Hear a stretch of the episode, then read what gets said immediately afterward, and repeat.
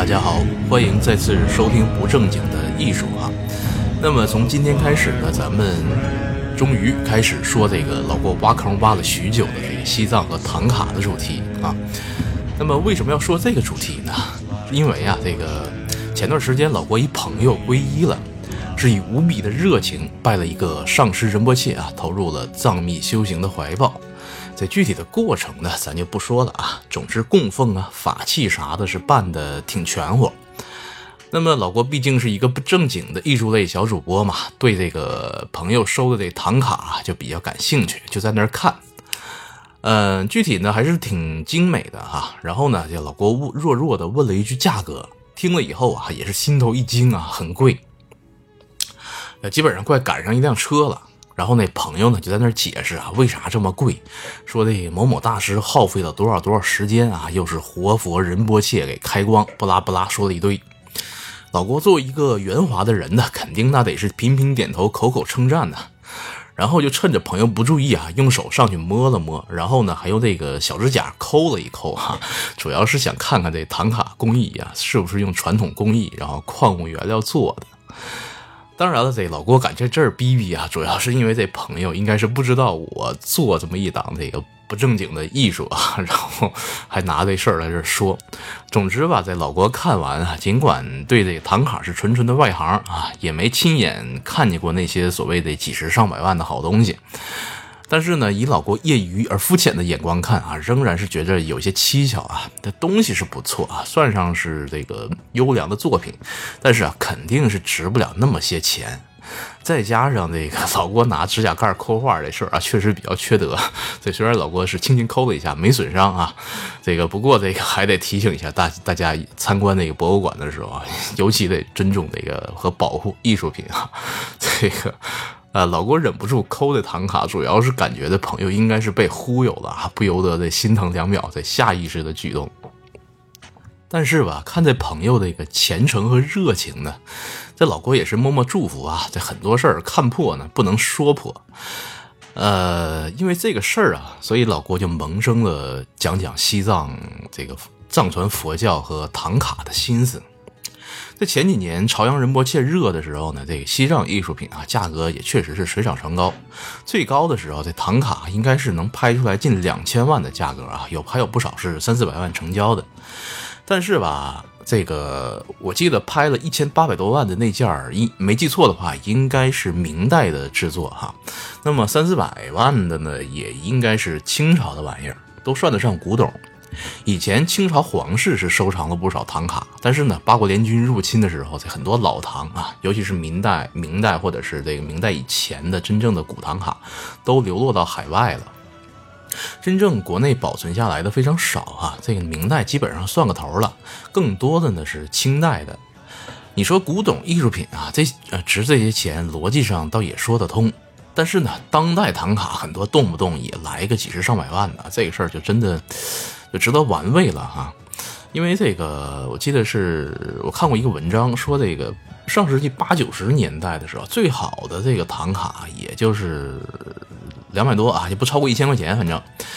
当然了，这艺术品啊，从来都是这个一个愿打一个愿挨的，这合法赚钱倒也是无可厚非。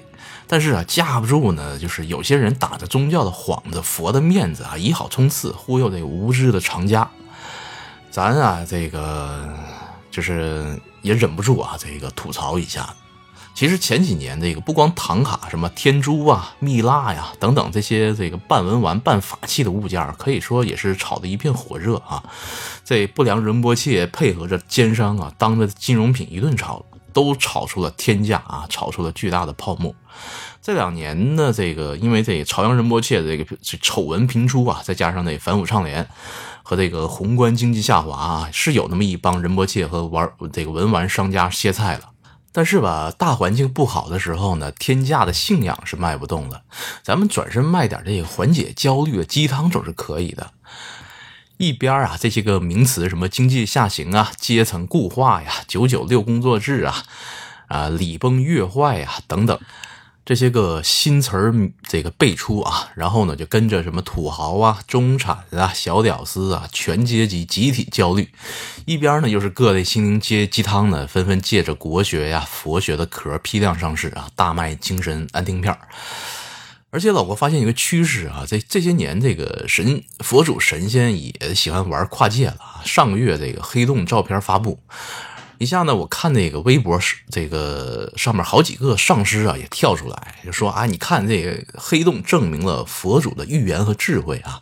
那么银河中心呢，也存在一个超大质量的黑洞，那里就是佛说的须弥山。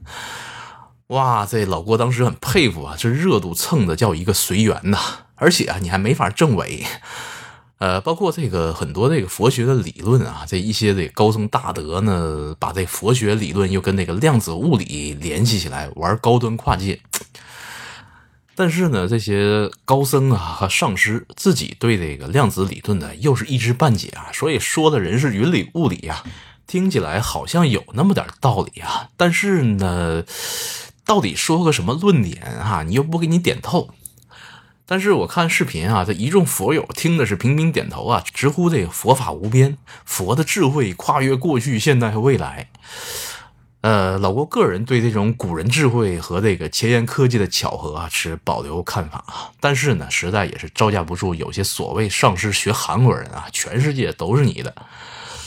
嗯，但是啊，话说过来。这个也是佛教这个宗教理论厉害的地方啊！第一，他什么都能给你说圆了，什么都能给你解释，因为啊，佛那心包太虚，凉障杀戒啊，包容了一切，才能通达自在。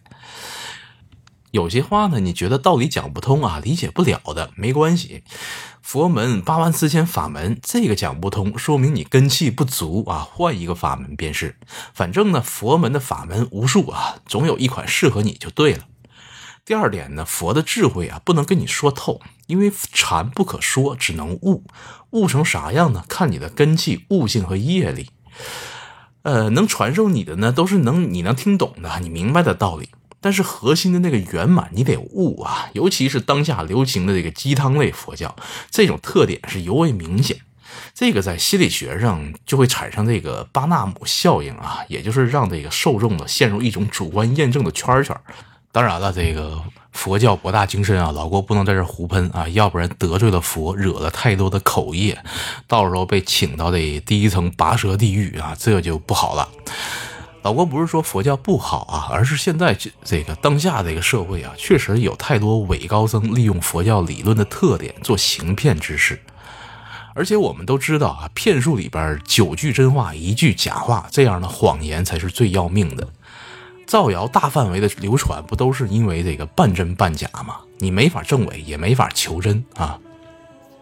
对了啊，这个老郭在这儿插一嘴哈，我不知道有没有朋友跟老郭一样，还是比较怕去寺院的，尤其是像老郭这种肯定不是虔诚信徒，但是呢，多少又有点随大溜、宁可信其有的这种半神秘主义者哈。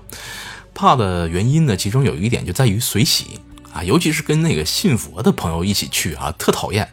说条件好的吧，一把钞票扔进去，搞得你不跟着这个掏点钱都不好意思。但是究竟掏多少呢？这个就他妈很纠结了哈。你左看看右看看，这朋友呢一脸虔诚，闭着眼睛搁那磕头啊。这一边的高僧呢，看着这个钞票进了箱子啊，也是一脸淡然，这全然是金钱如粪土的样子啊。这脸皮稍微厚点的人呢，可能会上去问问大师啊，这我应该随多少？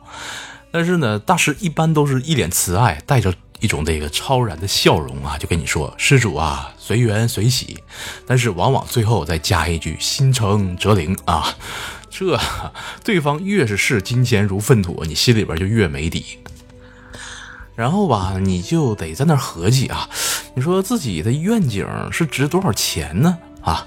拿少了是不是没面子呀？那佛祖是不是嫌少就不接这个愿啊？啊，朋友都拿那么些，我不多点是不是显得格格不入啊？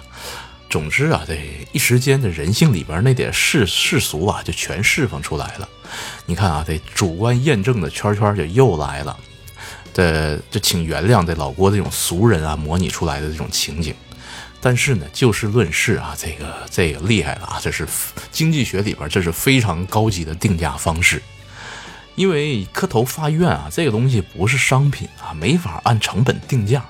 它其实更像是给股票估值啊，你是对自己的愿景啊，得许这个愿估值。你别看现在这个金融数学啊，各种公式啊，各种算，但至今啊，没人能准确算出个结果来。将来谁要能把这个股票估值这个事儿啊，这个准确的解决了，至少拿个诺贝尔经济学奖。那么这种定价好不好用啊？这肯定是好用啊！你看这个最这这些年这国内这个寺院啊，雨后春笋一般的冒出来，就知道这玩意儿得有多挣钱了。而且第三点啊，这万一遇到一个胡搅蛮缠、特别较真儿的啊，或者是这大师实在辩论不过，这大师呢还有一个绝招啊那就是对你这个颔首啊，微微一笑，拍拍你肩膀，说句天机不可泄露。这朝阳仁波切以前最爱玩这一招哈，佛的智慧不用问那么多啊，全心全意信任你的上师就好了，上师带你修行，带你悟道，带你飞哈。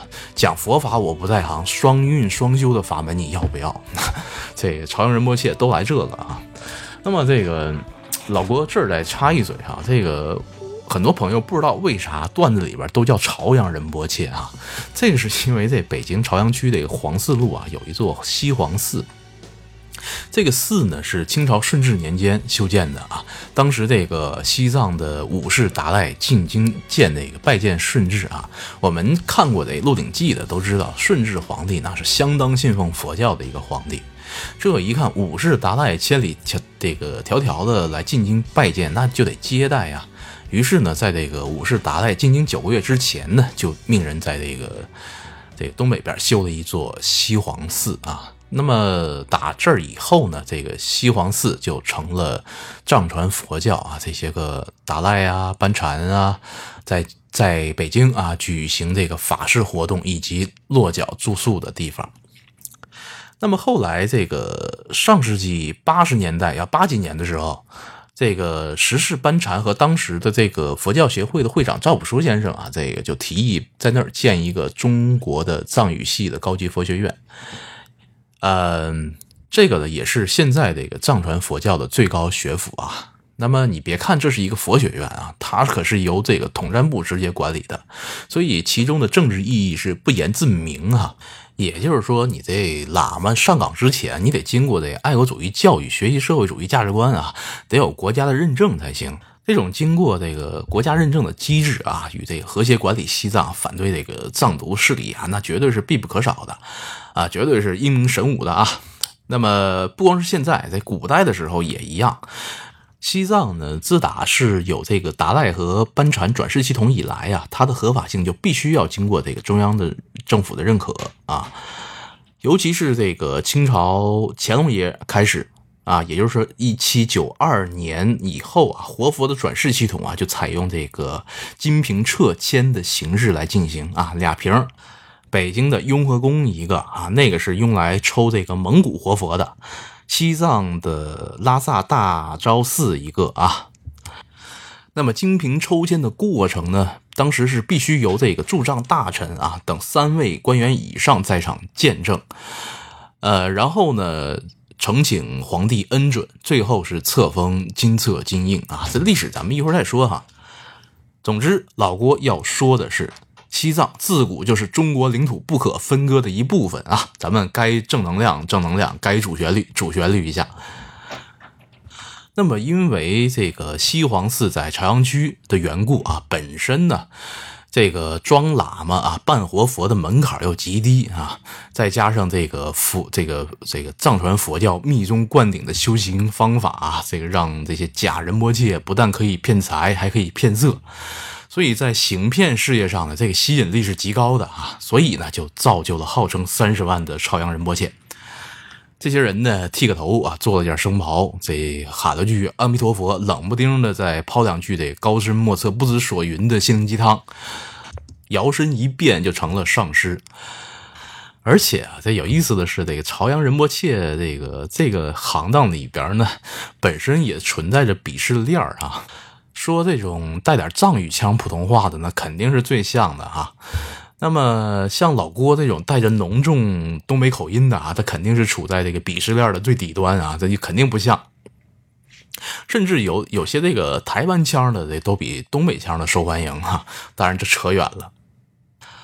那么咱们呢这几期节目就尝试着从另一个角度去漫谈一下子藏传佛教的历史啊，也包括一些宗教历史，呃，还有唐卡、曼陀罗以及坛城艺术。但是首先要强调一点哈，即便咱们不正经的，也是针对现在一些。正在发生的一些这个社会乱象的吐槽，但是我们论事儿不论人哈，绝对没有说对各位佛友的信仰的不敬，所以讲的对不对呢？各位一听了之啊，千万不要跟老郭较真儿啊，你全当笑话，全当段子一听罢了。那么咱们以尊敬的态度啊，从这个历史和美学的角度去看待，可能会呃带一点很社会的啊不正经的这么一些腔调啊。那么在讲唐卡和曼陀罗之前呢，咱们还要是先说一下这个佛教和西藏的历史。说到佛教啊，其实历史上佛教出现过的宗派呀非常多。主要的现在主流的理论呢，就是八大宗派啊。那我们平时可能听的最多的呢，可能就是禅宗了，然后包括这个。呃，西藏藏传的密宗啊，都是属于大乘佛教的。那么小乘佛教呢，现在主要流行在东南亚那一片儿。这个以前其实中原地区呢也有密宗啊，叫汉密。后来呢，呃，传到了日本，就成了东密啊。因为这个佛教内部斗争啊，汉密最终就被淘汰掉了。但是日本密宗啊，也就是东密传承了下来。你看陈凯歌导演导的那个《猫妖传》哈，《妖猫传》，呃，空海和尚来大唐想求得的就是无上密啊。这个无上密呢，其实就是密宗的法门，一直到今天呢，日本密宗都还是比较流行的哈。这个以后咱们呃专门讲日本艺术的时候还会具体再说。那么问题来了啊，这到底啥是密宗呢？这老郭呢？不从他宣扬的教义法门解释啊，因为老郭也不专业这玩意儿。老郭呢，尝试不正经的换一个非常功利的角度去想想密宗为什么会产生。首先，释迦牟尼创立的这个佛教学说呢，其实是一个非常开放的系统。我们知道，圣经、古兰经啊，都是本宗教唯一的经典啊。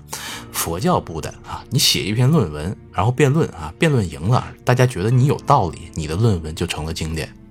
所以，辩论和逻辑学在古印度是非常重要的一门学问啊！就这么的，你也写论文啊，他也写论文，日积月累，佛教的经典啊，书籍就无数。所以也就法无定法啊，修炼的法门呢，也是号称八万四千。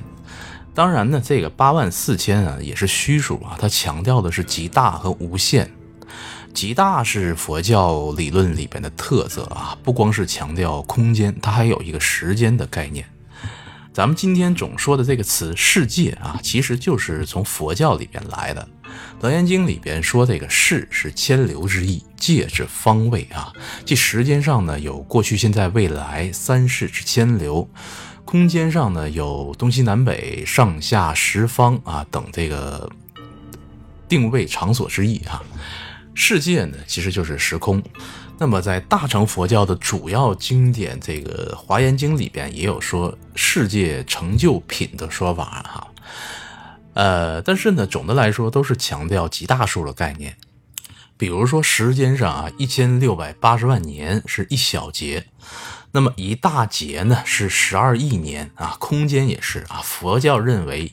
一个太阳系是一个小世界，那么一千个小世界呢，就形成了一个小千世界；一千个小千世界呢，就成了一个中千世界；一个中一千个中千世界呢，就成了一个大千世界啊！小千、中千、大千，也就是我们说的三千大千世界啊，简称大千世界。那么佛教理论里边，一个大千世界里边有一个佛。印度人很有意思啊，他啥都喜欢往大数上靠，空间、时间的概念都是指数级的乘啊，来不来以亿为单位。包括印度教也是啊，动不动就一亿多个神啊，这个因为数量极大呢，就显得自身特别渺小。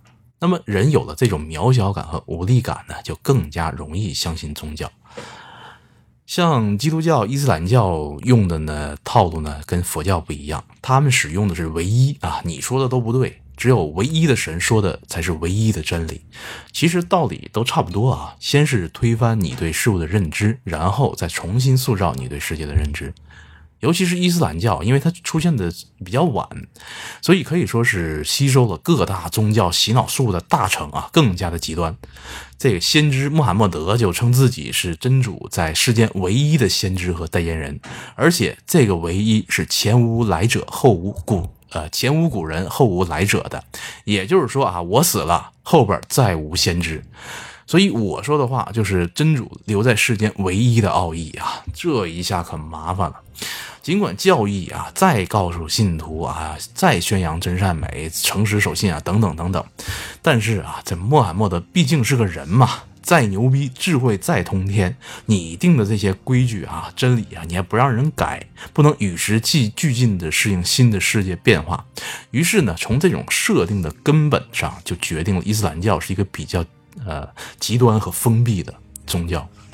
伊斯兰，那你从它的字面意思来讲，它是顺从和和平的意思，所以你看这个顺从是排在第一的哈。所以穆斯林教义呢，它的仪式跟法律的制度以及设计之初啊，有很大程度上就是出于世俗权力统治的考虑的，而且也确实啊，从六百二十二年穆罕默德率领麦加的穆斯林迁徙到麦地那，正式啊开始了众教政教合一的统治。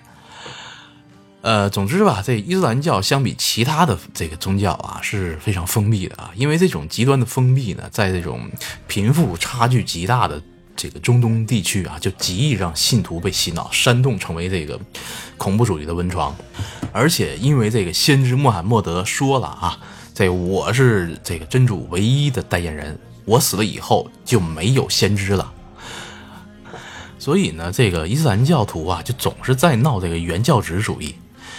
其实实际上呢，就是打着回归这个先知穆罕默德的原始教义，说呢，现在的有些穆斯林啊，已经不是真主安拉的这个虔诚教徒了，已经堕落为异教徒了，要以先知的名义进行圣战啊，屠杀异己。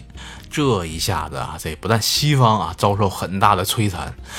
但是啊，最遭殃的是他们自己的穆斯林同胞啊，所以很大程度上来讲，这个原教旨主义已经跟那个恐怖主义画上等号了。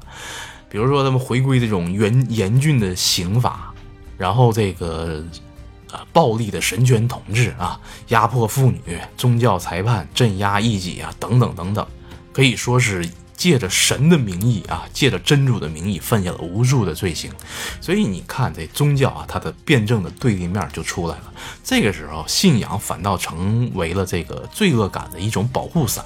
这些嗜血狂徒啊，极端分子啊，犯下的罪恶，但并不认为自己是在犯罪，他只是在执行这个真主的这个旨意啊。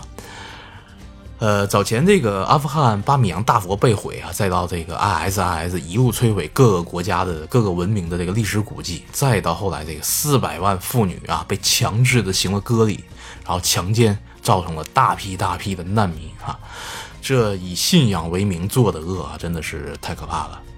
这些事儿啊，放在千百年前啊，这毁灭其他文明的事儿啊，可能还算是正常，毕竟那是文明时代的早期嘛，而且。大家知道，冷兵器时期啊，比兵器更冷的是人心。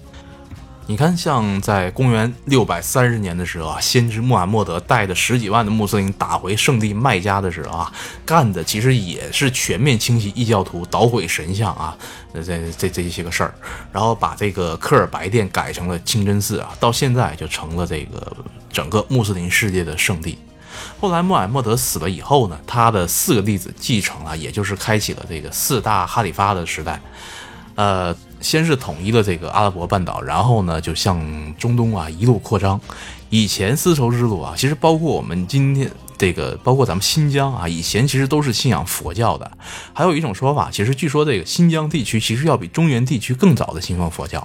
后来啊，这穆斯林来了，把佛教徒是杀个精光啊，没死的要不跑到西藏，要不出国，要么就跑回了中原。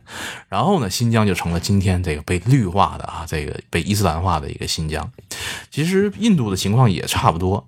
本来佛教在这伊斯兰入侵之前，跟这个新出现的印印度教啊竞争，其实已经处于下风。了，那穆斯林一来啊，把这佛教徒基本上是血洗殆尽啊。其实这个当时信仰印度教的一些贵族们，基本上也被杀的差不多了。但是呢，好在印度教呢教义在民间被保留了下来，成为了后来这复兴的种子。但是佛教啊，从此一蹶不振啊。所以为什么今天印度啊是这么多是印度教徒？那么往西呢，这穆这穆斯林把拜占庭帝国打的也是个半死啊，夺走了叙利亚和埃及。那么到了七百一十一年啊，直接就打到了伊比利亚半岛，拿下了今天的西班牙。从此，西班牙开始了为期将近八百年的伊斯兰统治啊。这个中国古代的史书里边称为绿衣大食啊，这个也叫安达卢斯国。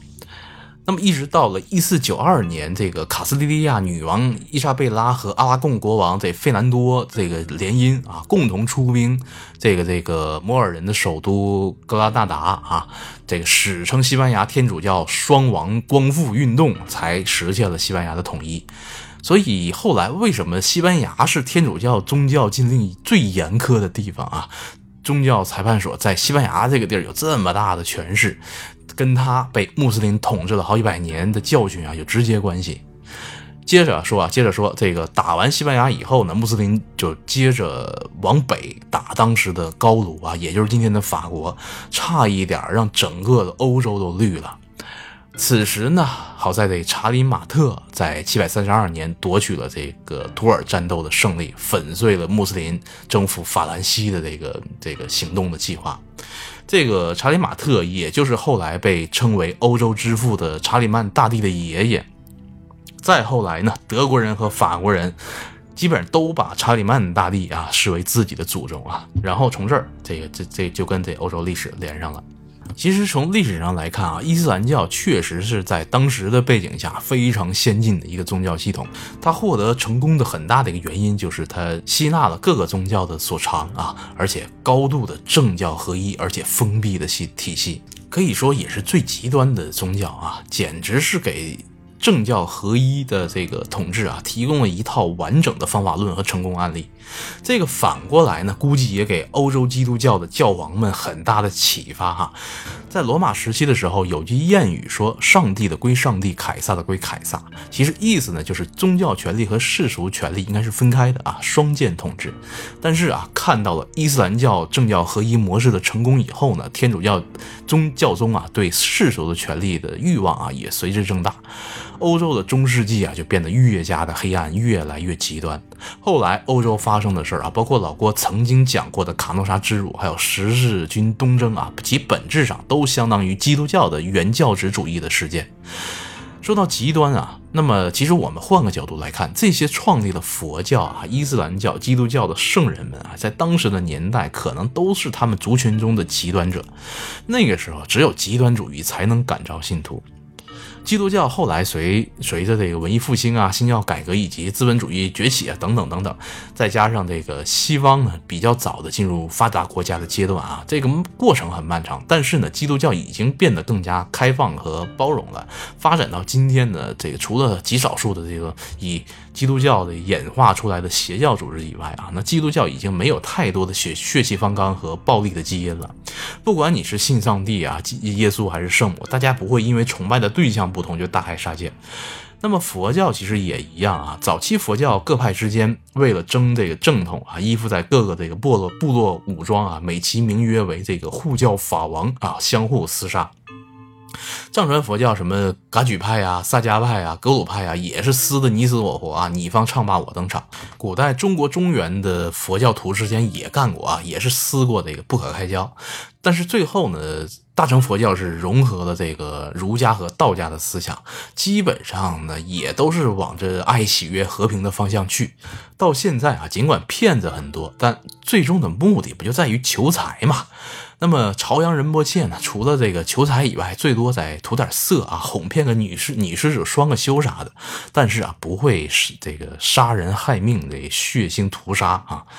那么，所以。纵观历史啊，这些宗教的趋势啊是趋于开放的、趋于包容的。但是伊斯兰教呢，至今仍然是一个非常封闭的系统。你看啊，就是因为它太过成功了，最后最成功的宗教反倒成为了这个恐怖主义最大的温床。在二零一零年这个阿拉伯之春引发这个欧洲难民危机之后啊，大批大批的这个穆斯林难民涌入欧洲啊，其中就渗入了很多这个伊斯兰这个极端的这个分子哈，搞得整个欧洲是这个甚至整个世界都不得安宁。这些个难民啊，确实很可怜。那个最开始的时候，很多欧欧洲国家的善良的左翼人士啊，都还非常欢迎难民啊，举个大牌子，写个 Welcome 啊，当时政府呢。还还发补贴，这么一整啊，在水深火热、贫困交加中的这个中东难民一看，我勒个去啊！一个月给这么多钱，啥都不用干，还不挤破头子都往欧洲跑啊！于是呢，这难民就越来越多，到最到现在啊，在欧洲也 hold 不住了。而且在穆斯林做礼拜等等规矩特别多，不吃这个，不吃那个，猪肉不吃，大家都知道啊。其实很多人虾也不吃啊，有的生活在内陆地区的穆斯林，水产不凡是不带鳞片的啊都不吃，长得不像鱼的都不吃。但当然了，这些宗教习惯啊，应当给予尊重啊。但是我们中国人都知道啊，去别人家里边做客，应该是客随主便嘛，得相互尊重理解。但是呢，很多穆斯林难民不管你这套，有的时候发这个救济食品啊，直接啪扔地下了，说你你的做法不清真啊。这犯了事儿进了牢房，还跟人抗议啊！你的厕所怎么能对着这个这个圣地麦加的方向呢？你不尊重穆斯林文化。最后呢，德国还对监狱进行了改造啊，就是专门改这马桶的朝向。这有些西方的白人很善良，就拿着这个食物啊、衣服啊去捐啊，去帮助这些穆斯林的兄弟姐妹。结果一进收容所，带的东西被一抢而光不说啊，他身上的衣服都被扒下来，只剩个裤衩啊。这哥们最终啊，也只能是摇头苦笑。应该是瑞典啊，这个难民引发这个强奸案就一千多起啊，而且这媒体还不敢报，因为舆论是站在这个道德制高点的这个左翼精英把持的，你得政治正确才行。那“白左”“白左”这词哪来的？其实就是中国咱们那些这个看热闹的吃瓜群众啊，中国网民给这些圣母起的名字。这个词儿啊，这一传到欧洲啊，一传到西方世界啊，引起了大范围的共鸣。有些时候吧，这穆斯林这个兄弟呢，难民呢，要求别人尊重他们的宗教和文化，但是反过来却丝毫不尊重主人家的文化。那么还有一种理所应当的优越感啊，这个跟伊斯兰教教义里边那种封闭性和排外性是脱不了干系的。当然啊，这可能仅仅是很少的一部分人这样，大部分这个穆斯林都是非常善良的。但是啊，这一只苍蝇毁了一锅粥的道理，人人都懂。光这些啊，就已经足够引发这个严重的矛盾了。再加上这个白左圣母婊啊，站在这个道德高度上一配合啊，说我们得坚守我们的价值观啊，这样一来，反而很多受了不公平的本国公民啊，得忍气吞声。如果抗议吧，或者是媒体报道稍有不慎啊，就会被说为是种族歧视啊，种族主义者，然后歧视难民，给你扣一个政治不正确的帽子。而且啊，有有不少人是因此丢了工作啊。欧洲人他们的立法思路跟我们是完全不一样啊，他们其实更倾向于保护弱者。那么对于本国公民来说啊，难民是弱者。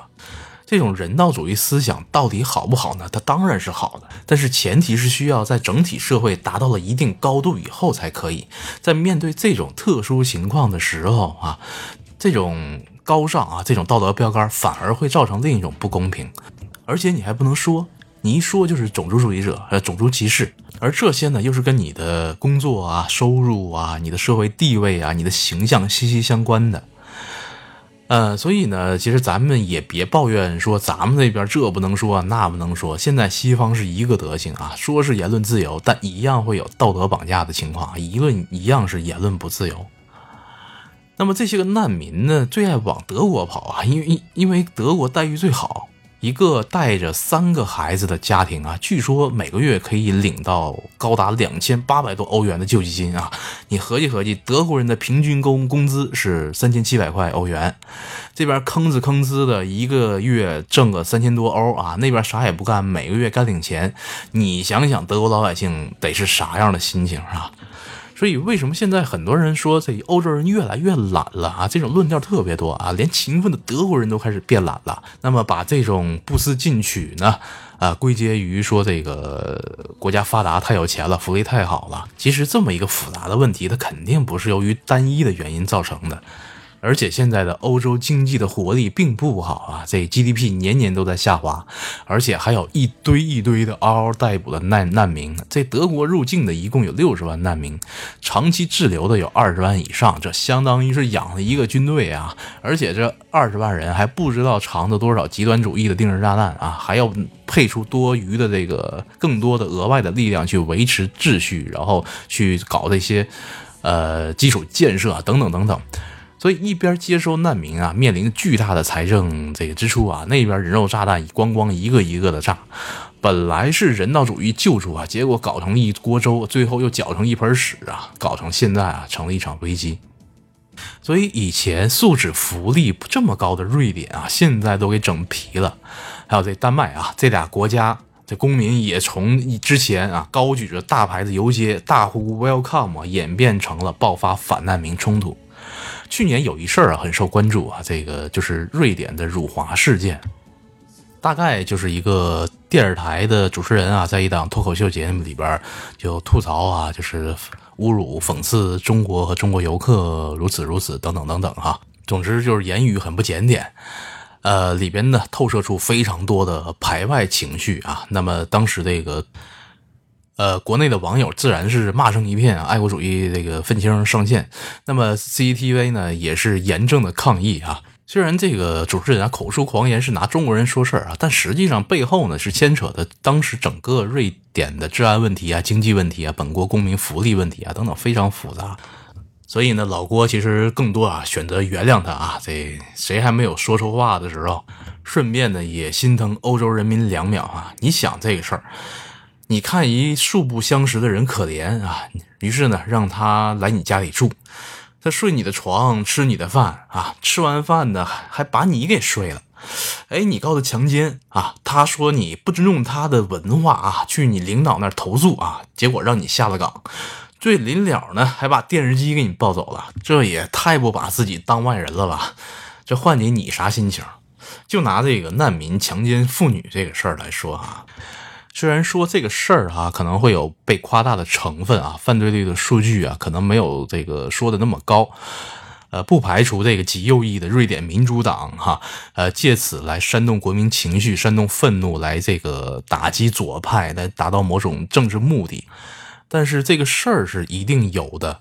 而且这些穆斯林难民啊，这大量涌入，就拉帮结伙，就形成了很多这种难民的黑帮啊，也确实对这个瑞典的治安造成了极大的隐患。再加上这个财政支出对本国公民的这个资源啊，就造成了挤压。那么一边是这个白左圣母婊，成天这个站在自由民主的道德制高点站着说话不腰疼，不解决这个实际问题哈。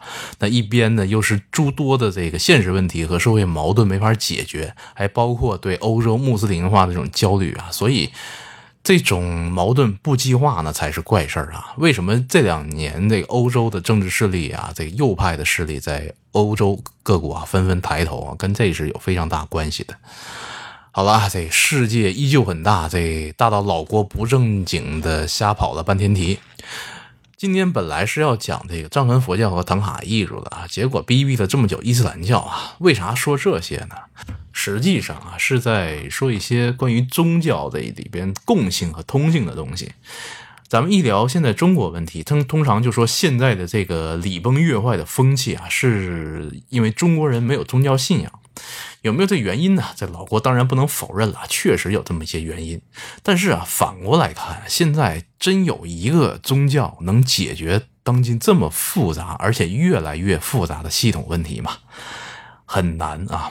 这个回顾历史呢，我们知道宗教其实是人类早期文明的产物，当时的知识体量有限，接受教育的人呢，可能百分之一都不到，组织结构和体制呢也是非常初级。所以啊，宗教有产生的土壤，对老百姓呢，这是一套认识世界的体系，是一种精神寄托。同时呢，因为法治什么的不健全啊，宗教也就有了这个约束行为的作用。对统治者来说，当然是一个非常有效的工具。但是现在不一样了啊，认识世界的可能更多依赖于科学呀、哲学呀，甚至是艺术。那么约束行为呢？有了法律，还有近一百年来发明的，那就是信用体系，还有现在的征信系统啊，这些都有约束作用。当然还有道德，还有舆论等等。所以呢，宗教呢，很多功能啊，其他手段都能代替。现代人依然信赖宗教啊，更多是在于怕死和怕未知。但是这个问题啊，其实宗教是解决不了的，它只是提供一个安慰和愿景。那么也有人说，中国人现在就信仰钱。其实你真想想，信仰钱也没啥不好的。咱们没有谁是真正这个仇视财富的，我们恨的啊，那是通过那些不公平手段获取财富的人。这是个公平问题啊，是个规则问题。这宗教其实也解决不了。但是呢，即便有很多不公平的灰的黑的这些游戏规则，但是总体来说啊，信仰钱的大规则，那就是和气生财。那你能说和气生财不是一种善，不是一种修行，不是一种信仰吗？你看啊，这老郭说的一些有几分诡辩之之成分啊，但是呢，反过来看，其实不也正是佛的辩证思维吗？所以说啊，咱们虽然没有宗教信仰，但不代表我们不会在宗教思想里边吸取精华。咱们当然是对已经。皈依的，或者是有着宗教信仰传统的这个朋友们啊，就表示尊重。但是呢，是不是我们就一定要为了缓解所谓的这种这个信仰焦虑，就一定要去皈依某个宗教呢？啊，也不见得。所谓道不止一条嘛，殊途而同归。总之啊，这个对于老郭这种根气很差啊、慧根很低、很不正经的人来说。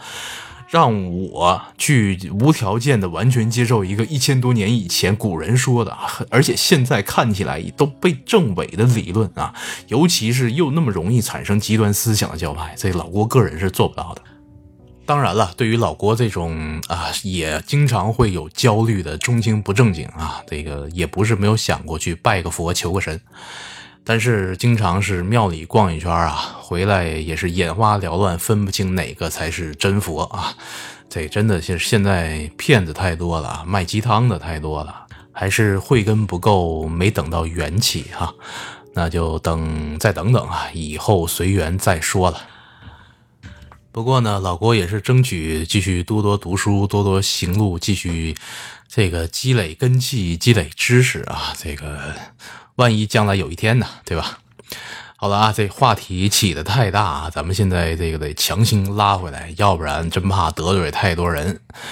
呃，老郭做这些铺垫啊，主要是想说，这个宗教和文化一样，宗教和宗教之间呢也是相互影响的，其中道理呢很多也是相通的。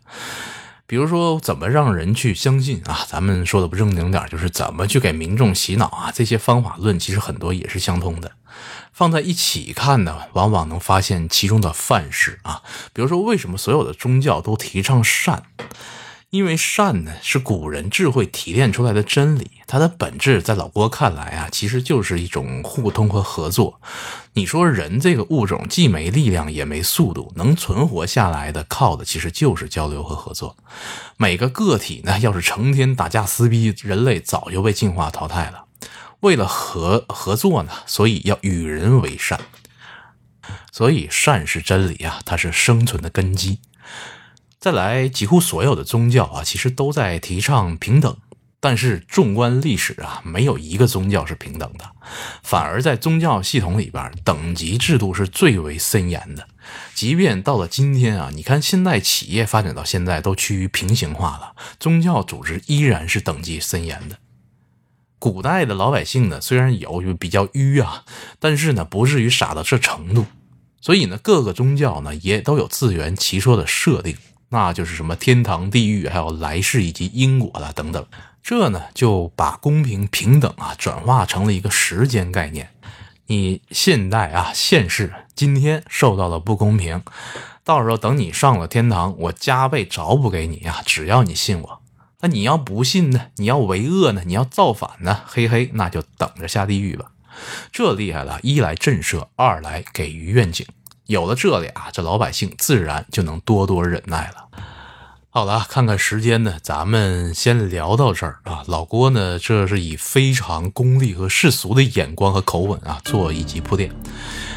把宗教当成套路一样啊，这毒鸡汤的解读可能会得罪一大批虔诚的信徒。老郭的建议就是当脱口秀笑话听听了之。这老郭智慧浅薄啊，哗众取宠的瞎逼逼，可别跟老郭瞎计较。行了啊，咱先缓缓啊。下期节目呢，咱们就正式讲密宗佛教的传入和唐卡曼陀罗艺术了。想喷老郭的，不妨你先忍忍啊，攒着一起。好了，老郭很快回来，下期节目再见，拜拜喽。